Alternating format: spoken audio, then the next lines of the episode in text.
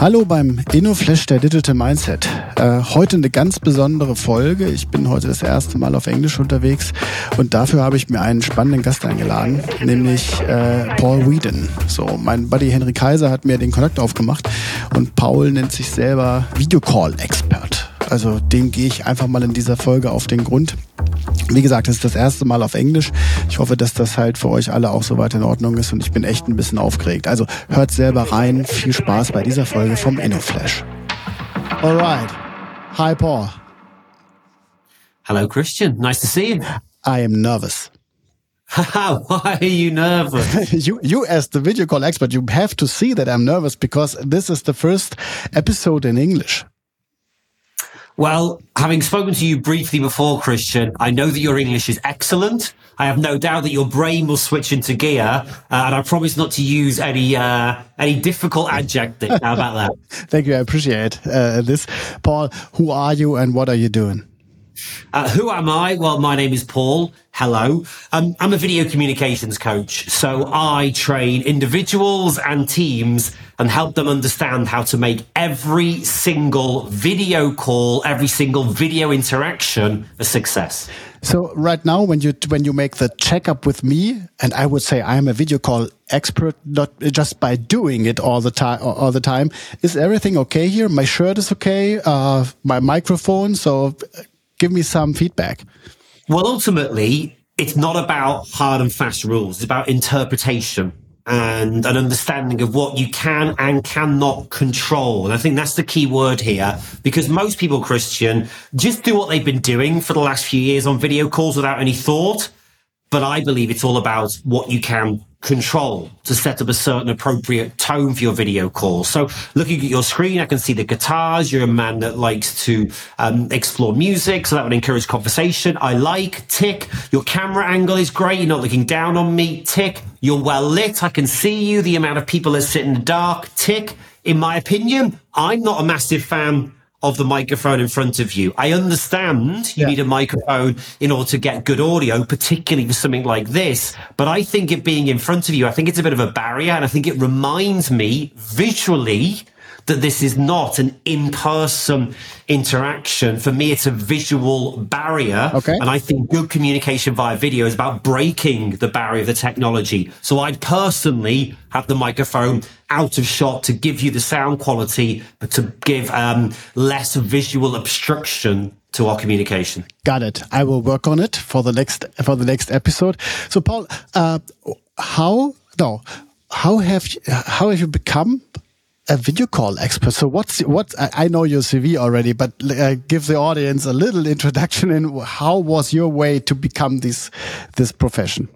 Okay, well, the short version is as follows. So at 16, I became a DJ. That was my profession for eight years. I worked in clubs um, all over the UK. At 24, I got into television. That was through persistence and knocking on doors. And I became a shopping TV host. Now, this is a million years ago. This yeah. was in 2000. Um, but I very quickly became the best selling shopping TV host in the UK.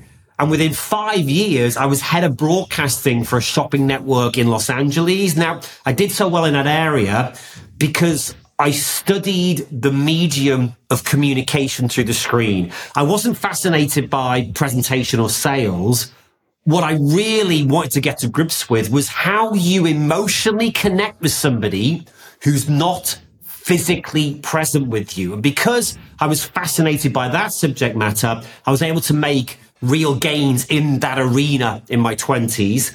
Throughout my 30s, I ran a talent agency based in London where we specialized in taking undiscovered new talent and developing them, not necessarily the presentation style. It was more about how you emotionally connect with somebody who isn't physically present with you. I saw that agency five years ago. I was blissfully doing nothing, trying to figure out what was next. A certain lockdown kicked in when the world changed a few years ago. I thought I'm going to be stuck in the house and I need something to do. What shall I do? I know I've got these video communication skills. So I rebranded myself, put myself out there and was able to gain some very prestigious clients very quickly. And it's gone from there. So Paul, I, lo I love talking to you. So this, this, this question is, I think this is the reason. What's, what's your passion? My passion is communication. And I know that sounds a bit convenient for what I do, but it is. I love communicating with people. And I don't just mean through the screen. And I don't just mean verbally. I was a DJ. That's about communicating with an audience and what you can emotionally do to individuals and collectives within a crowd when I was on the shopping channels, it wasn't so much about the sale. Yes, the sale is your ultimate goal, but I love the idea of communicating with people in the front room, different types of people in different locations of different ages and how you can make that work when you're a one in a very sterile environment of a studio uh, with my friends, with my family. I love communicating with them, whether it's telling stories or listening to stories or sharing experiences together. So communication has always been my go to. I'm fascinated by human connection and what stimulates us to connect individually and as groups. So when you when you uh, have a video con when you have a video conference and um, yeah. they all have the camera off, this is like the comeback of the TV, uh, the, the the shopping TV, right?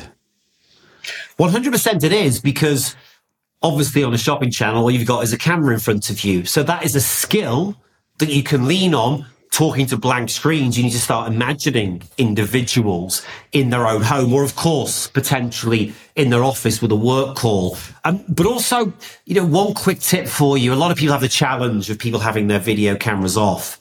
If you use empathy, you'd be amazed how many people will turn their cameras on. So if I'm speaking to a group of people and their cameras are off, I will say something along the lines of, depending on the audience and what's appropriate, um, it's much easier for me if I can see you because if I can see you, it makes it more of a human exchange. I think I'll be better at my delivery if I can see you, which ultimately will make it better for you. I'm not going to tell you to turn your camera on, but if you could, I'd really appreciate it.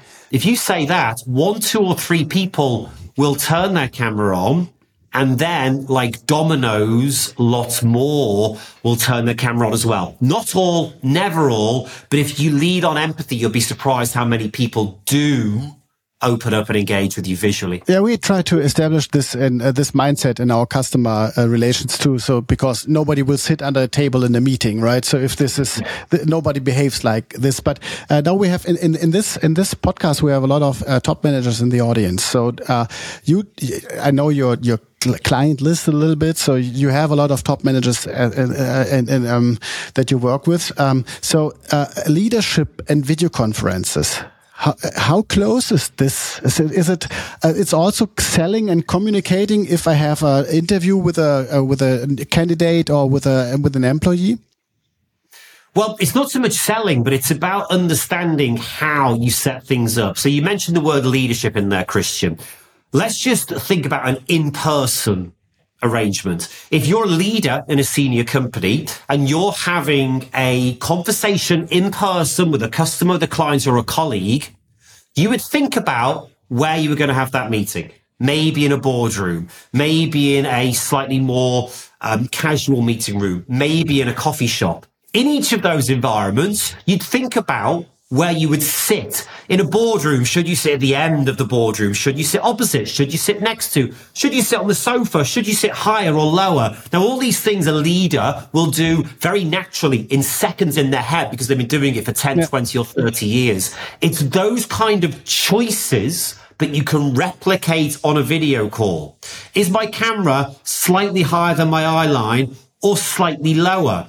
Am I sat higher yeah. or lower yeah. than the other individual? Am I sat slightly closer or slightly further away from the camera? Do I want to come across as being more authoritative or do I want to give the other person emotional space? How well lit am I? If I've got a couple of ring lights, they cost virtually nothing. If I want to really expose myself and have full dominance, I'll be lit very well. If I want to just take it down slightly, potentially in a commercial conversation, if I want to be slightly more difficult to read, all of a sudden, when you start combining these areas, you can replicate on camera, on screen, the micro decisions that you've been making for decades when you talk to somebody in person. And that selection of choices is key for leadership via this medium. So the question with the passion is already is done now. There it is. Can you tell? Can you tell? I genuinely love talking about this subject matter because but I think it's fascinating, and I think ninety nine point nine percent of people just aren't thinking about these small changes. Yeah. And I find it bizarre because I've been thinking about them for 30 years. But if you start to implement them and change them, it makes such a difference to how you communicate on video. So now we talked a lot about the passion, the, the, passion thing, and we mixed a lot of other things in it already. So I have my third question for this podcast is always, what do you believe? What what what will be the next thing that will change the world? The next thing that will change the world? Wow, that's a big question. Um, look, I think in terms of this type of communication, I don't think there's any doubt that VR is going to be a part of it, but I think it's a long way off. You know, I think people putting headsets on now and having meetings in VR rooms. I would imagine, Christian, you've experimented with some of these things.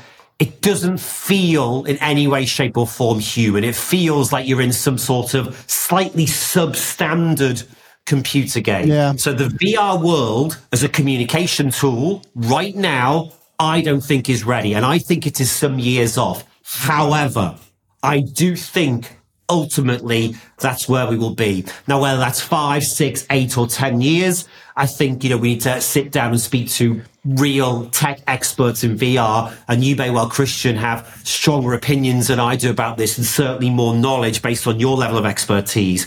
But I do genuinely think a VR type environment for communication is where we are going to go. I just don't think it's ready yet. So Microsoft, uh, they delivered avatars now in, in Teams. Yeah. And, you know, I had some avatars sitting in a, in calls last, last time.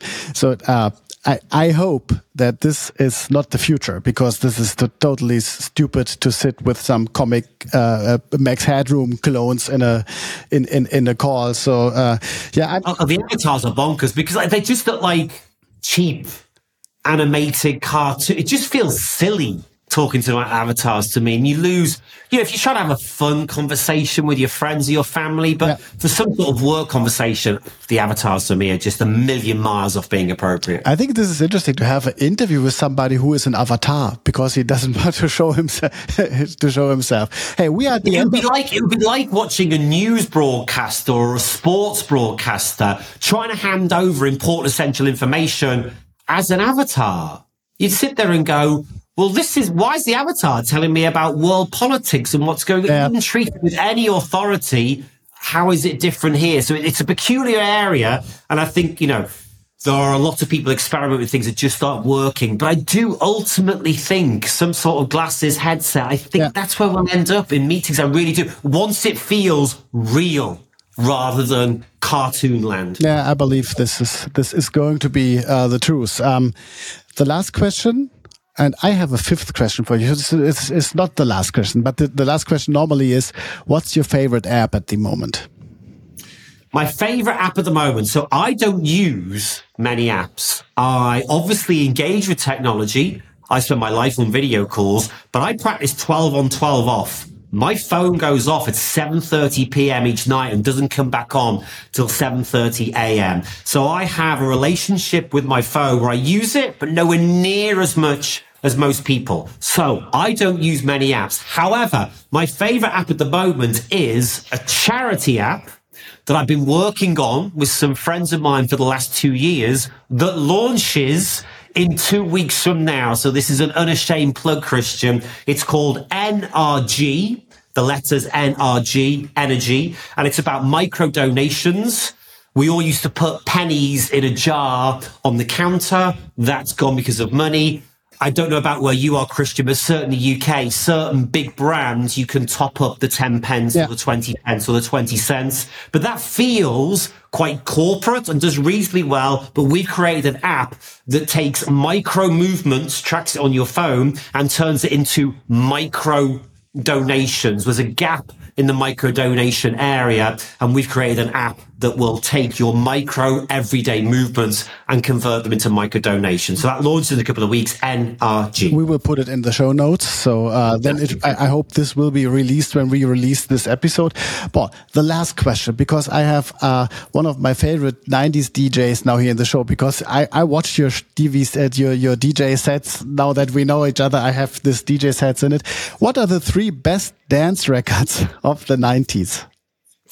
Three best dance records of the 90s. Okay, so I DJ professionally from 91 to 2000. So I genuinely spent six or seven nights a week in a club for nine years, which is amazing and terrible for your health. So look, I could sit here, I could pick dance tunes that are technically brilliant that had an influence over music of the 90s. Yes. But I'm not going to do that. I'm going to pick three 90s tunes that would get any crowd in any club going. Now, whether you play a more commercial version or a slightly more offbeat remix version depends on the audience, but three tracks in the order of release. I'm going to go for Oceanic Insanity. Okay massive track from 1992. That band is actually from Birkenhead, where I'm from. So I've got an association with them in my heart and soul as well, the music. I'm going to pick Underworld, oh. Born Slippy. Oh, yes. Because when that drops, you can't help but go crazy. And the greatest dance tune that can ever be played at any festival worldwide Faithless yeah. Insomnia. It, when that drops, you can't go wrong. Yeah. So they might not be uh, from a critically music point of view, the greatest written dance tracks of all time. But in terms of getting thousands of people in a club or a field moving, they're the three I'd pick. I've seen a uh, I've seen a gig of C+C Music Factory uh, on on MTV when they when they make their DJ sets with this hip hop hip hop dance mix, and uh, this is DJing for the big crowds. And uh, yeah uh, Faithless i think uh, i'm i'm i'm with you. Um, it's unbeatable. And you know it, it's at the cheesier end of dance music. I appreciate that. But it, you know, i've seen that played live a couple of times to 20 30,000 people cool. no matter what the age no matter what the weather no matter what the time no matter what the mood everyone connects and communicates with the music and, and, back to one of the earlier questions that communication is key for me. You know what? We we will uh, uh, go on talking in my music tv show right? So I, you are you are heavily invited in the first english speaking wunschwort uh, episode then maybe a little later. But uh, paul thank you for being here in the show. Everybody in the audience who wants to, to who wants to know about more about the passion of, of Paul, just uh, follow him on LinkedIn and watch the DVD, the, the DJ sets and everything. Paul, I appreciate that you were here. Thank you very much. And my English was not too bad, I think. Christian, 10 out of 10 for your English, and I appreciate the questions and thank you very much for inviting me on. Thank you, Paul.